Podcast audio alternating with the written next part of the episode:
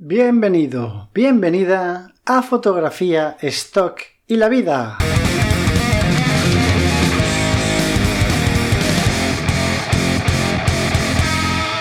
Hola, ¿qué tal? ¿Cómo estamos? Eh, espero que todo haya ido bien el fin de semana, o bueno, siempre digo lo mismo, cuando sea que estés escuchando esto, porque a lo mejor ayer no fue fin de semana, ¿eh? o a lo mejor ahora mismo es fin de semana, que ojalá así sea, ¿no?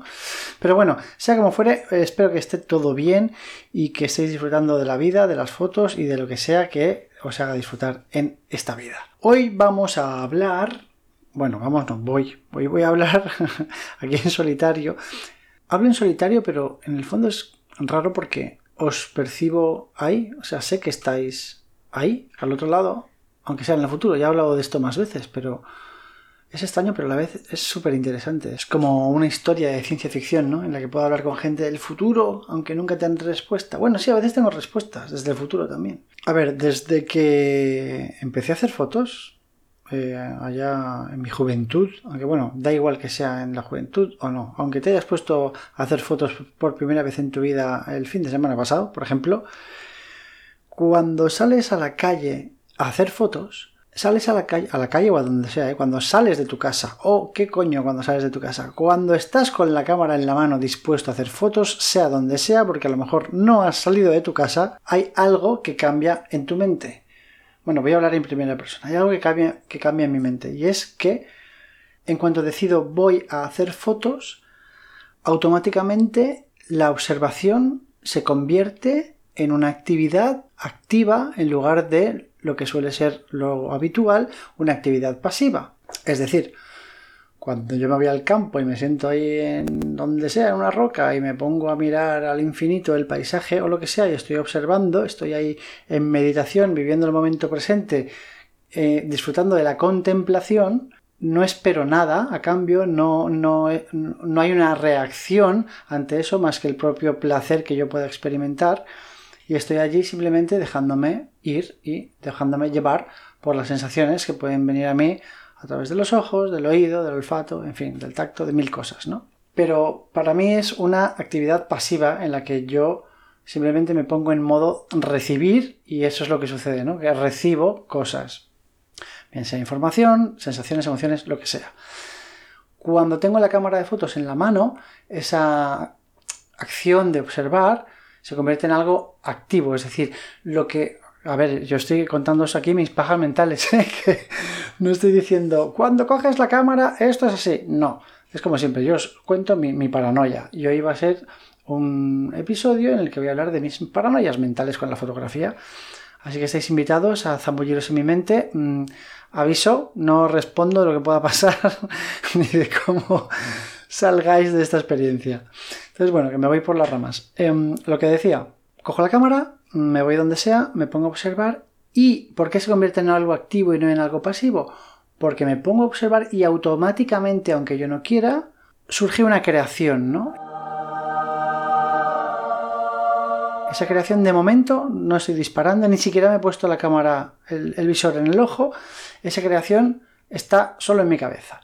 Entonces yo estoy viendo algo, y estoy transformando lo que veo a cómo me gustaría verlo. Estáis flipando, ¿no? Eh, no estoy loco, lo prometo. Yo es así como lo veo. Oye, ahora luego ya me diréis cómo lo veis vosotros. Si queréis lo, debatimos. Oye, que a lo mejor aquí hay gente escuchando esto que no ha hecho una foto en su vida, aunque lo dudo mucho, porque con el móvil todo el mundo hace fotos. Pero bueno, la gente que hace solo fotos con el móvil para recordar un viaje o lo que sea, no sabe lo que los que hacemos fotos sabemos que es que lo que se ve en la fotografía no es lo que ve el ojo humano. Es decir, la cámara no recoge lo mismo, aunque ese momento y esa misma realidad que tenemos ante la cámara y ante los ojos sea la misma. ¿Por qué? Pues no voy a meter mucho en esto, pero básicamente el ojo no acumula luz y la cámara sí. Punto. Ya está. Ya lo he dicho. La cámara, o sea, la cámara, el sensor, no nos vamos a poner tiquismiquis con esto, pero el sensor o la película es un acumulador de luz y como todo pasa a través de unas lentes y una máquina, al fin y al cabo, que hemos creado nosotros, pues hay unas limitaciones, aunque el ojo también tiene sus limitaciones, pero son completamente diferentes. Eh, lo que recibe la luz a través del ojo, que llega a no sé dónde, porque esto no me lo sé, pero bueno, al final ahí no hay, no hay acumulación de luz y nosotros podemos tener el ojo abierto, que es como tener el obturador abierto todo el rato y aquí no se quema nada, a no ser que mires al sol, en fin. A lo que voy con esto es que sabemos los fotógrafos que cuando disparamos, cuando, estamos viendo, vamos por el bosque y vemos un paisaje maravilloso y estamos ahí entre los árboles y entra el sol, ahí bajo, tiñéndolo todo de amarillo y vemos esas sombras y esas luces y es todo guay, sabemos que cuando vamos a hacer una foto ahí no vamos a conseguir ni de coña captar lo que estamos viendo y lo que estamos percibiendo. Luego en postproducción podremos hacer cositas en el revelado para intentar, que eso es un ejercicio y un reto interesante, intentar conseguir en la foto lo que estábamos viendo con los ojos. Pero eso será muy difícil porque cuando nos ponemos a revelarlo mm, en el futuro, es decir, tiempo después de hacer la foto, no vamos a tener el mismo rollo mental ni no es el mismo momento, por lo cual nosotros somos otros. No quiero entrar mucho en metafísica, pero en cada momento nuestra mente es diferente, nuestras sensaciones, un montón de cosas que hacen que, todo cambie, ¿no? Entonces cuando nos ponemos a revelarlas buscando tener esa misma sensación, lo que vamos a hacer es buscar tener la misma sensación de un recuerdo, no de la... Bueno, se me está yendo la olla, pero sabéis lo que quiero decir. A lo que voy con esto es que hay dos maneras, creo yo, de hacer fotografías, o al menos así es como lo veo. Una es intentar captar exactamente lo que tú percibiste, que como ya he dicho, haces la foto y luego en el revelado es cuando intentas llevar esa fotografía a lo que tú viviste, dependiendo de la foto va a ser más fácil o más difícil, ¿no? Pero si tenemos sol y muchas sombras y claroscuros, pues va a haber ahí más trabajo que hacer. Y otra manera de hacer fotografía es crear tú la foto. Al final siempre creamos la fotografía, ¿no? Sea como sea, pero una cosa es cuando tú ves algo, que es lo que hablaba antes de esa observación activa, y al observar tu mente ya está ahí maquinando qué es lo que quiere, cómo quiere transformar, sabiendo qué es lo que hace la cámara y cuáles son sus límites, transformarlo a algo que tú tienes en mente, que es una creación artística, al fin y al cabo, ¿no? Es como cuando el que tiene un modelo delante y se pone a dibujar, y se pone a dibujar el modelo, pero obviamente lo que está dibujando no es el modelo, es su recreación artística de lo que está viendo o lo que está percibiendo, ¿no? A lo mejor puede hacer una recreación de las sensaciones que les da ese modelo y lo que representan en el papel no tiene nada que ver con lo visual de, que está viendo ¿no? de ese modelo. Creo que con la fotografía pasa mucho lo mismo. También dependerá del fotógrafo, es como lo vivo yo. Entonces, en esa observación activa de la que hablaba antes, lo que ocurre es que conviertes algo objetivo, que es lo que está pasando en realidad, te apropias de ello y lo haces tu propia obra de arte, ¿no? Es igual que podemos coger eh, un tronco de madera que es algo objetivo de la naturaleza, es un tronco de la madera, y tallarlo y lo transformamos en nuestra visión o nuestra expresión artística de la vida o de lo que coño queramos representar, con la fotografía podemos hacer lo mismo. Y es a mí mucho lo que me gusta, ¿no? Podemos valernos mucho de la realidad o poco de la realidad. Es decir, podemos hacer fotografías en el que nuestra creatividad y nuestra creación sean una parte más pequeña de la obra final o que sean una parte más grande, ¿no? En la típica fotografía de fantasía que se llama, en la que tú haces una fotografía y con Photoshop, pues, haces ahí la de Dios.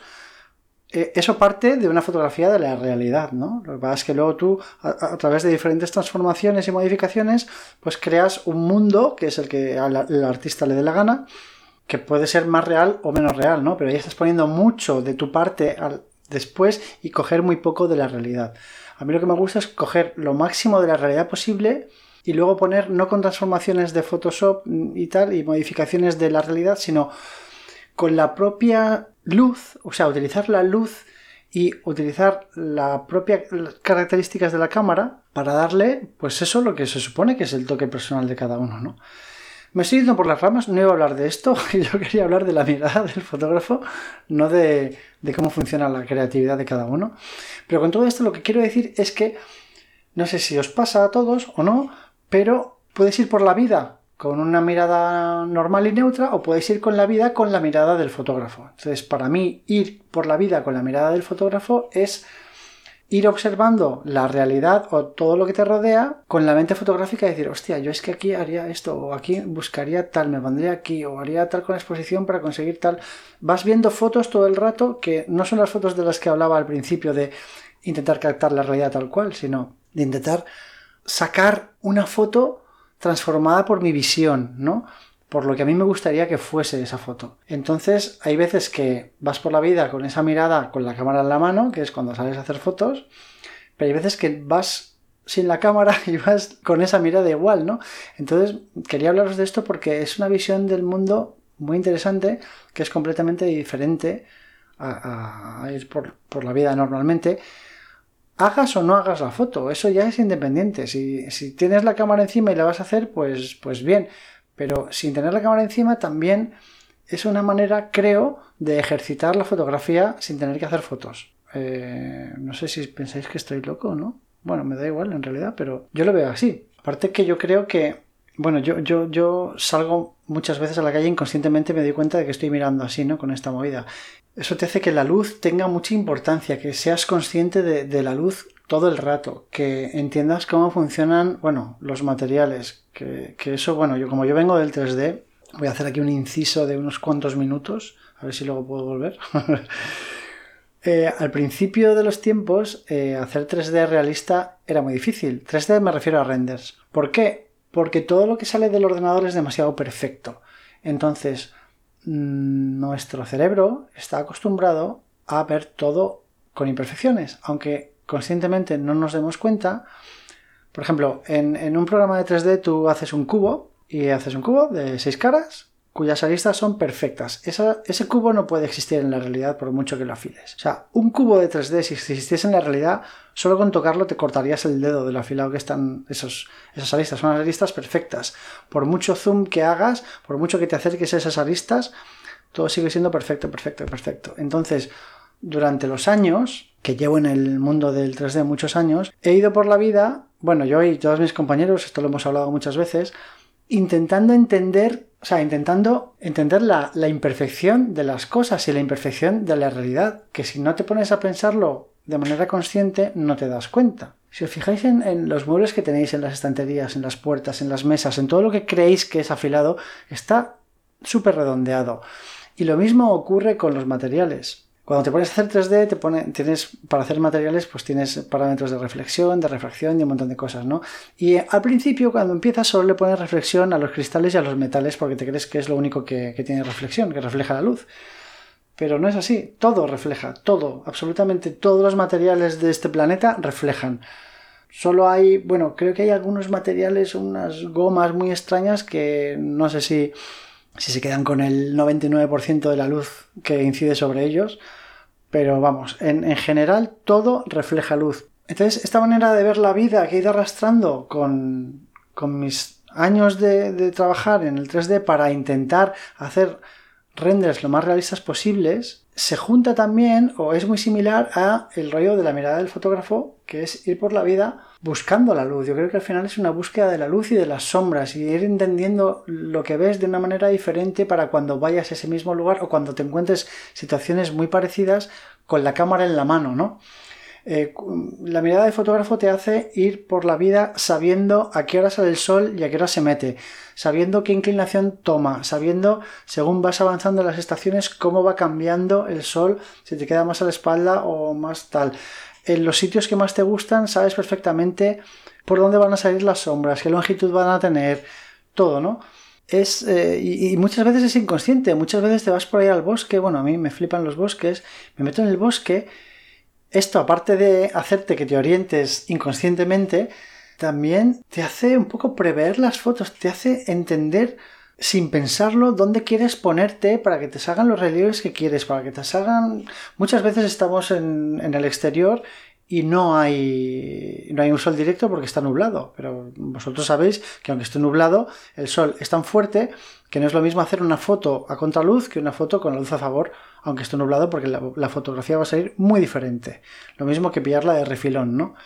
O sea, la luz forma parte de ti y forma parte de, tu manera de, ver las cosas y lo llevas contigo y la utilizas inconscientemente para, sacar lo que más te interese de, cada cosa en cada momento, o de cada lugar, o de cada paisaje, o de cada modelo, o de cada roca, o de lo que quieras. Supongo que al principio, cuando uno empieza a hacer fotos, mm, esto no lo recuerdo, pero me imagino que es así, uno sale al campo a hacer fotografías y vas un poco a rebufo de estás como a merced del entorno y del sol y es como que tú no tienes el, control ni el poder, ¿no? Es como que eres un esclavo de ese momento, de ese instante y, de cómo es y entonces en función de lo que ese instante te ofrezca tú puedes hacer una foto u otra, ¿no?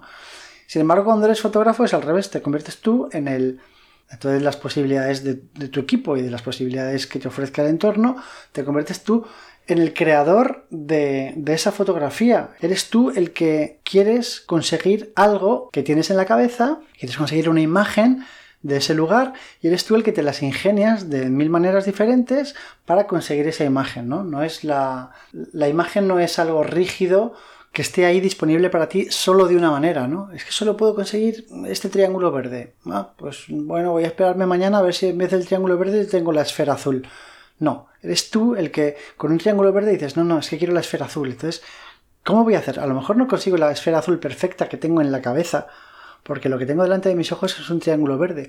Pero a lo mejor ingeniándotelas y, y, disfrutando de la fotografía consigues un cuadrado rojo que no es la bola azul que estabas esperando, pero es algo muy interesante que tampoco es el triángulo verde. Y hasta aquí, amigos, el capítulo de Radio Psiquiátrico, con todos ustedes todos los lunes y todos los jueves. En fin, bueno, espero que me entendáis lo que digo. No sé por qué me cuesta tanto, bueno, explicarlo, porque yo creo que es una cuestión muy de sensaciones. Es una cosa muy inconsciente, que eso cuando te das cuenta de ello, cuesta explicarla, ¿no? Hay veces que, necesito hablar de cosas, no sé por qué, y pues eso, para eso está el podcast, para, para hablar de esas cosas, ¿no? Entonces, con esto quiero enseñar algo o, quiero... En realidad, este es el capítulo de hoy creo que no aporta absolutamente nada a la gente. Igual que en otros capítulos sí que intento aportar información, conocimiento, mis experiencias, tal. Pues esto, pues a lo mejor lo escucháis y dices, pues muy bien, chaval, deja de fumar, ¿no?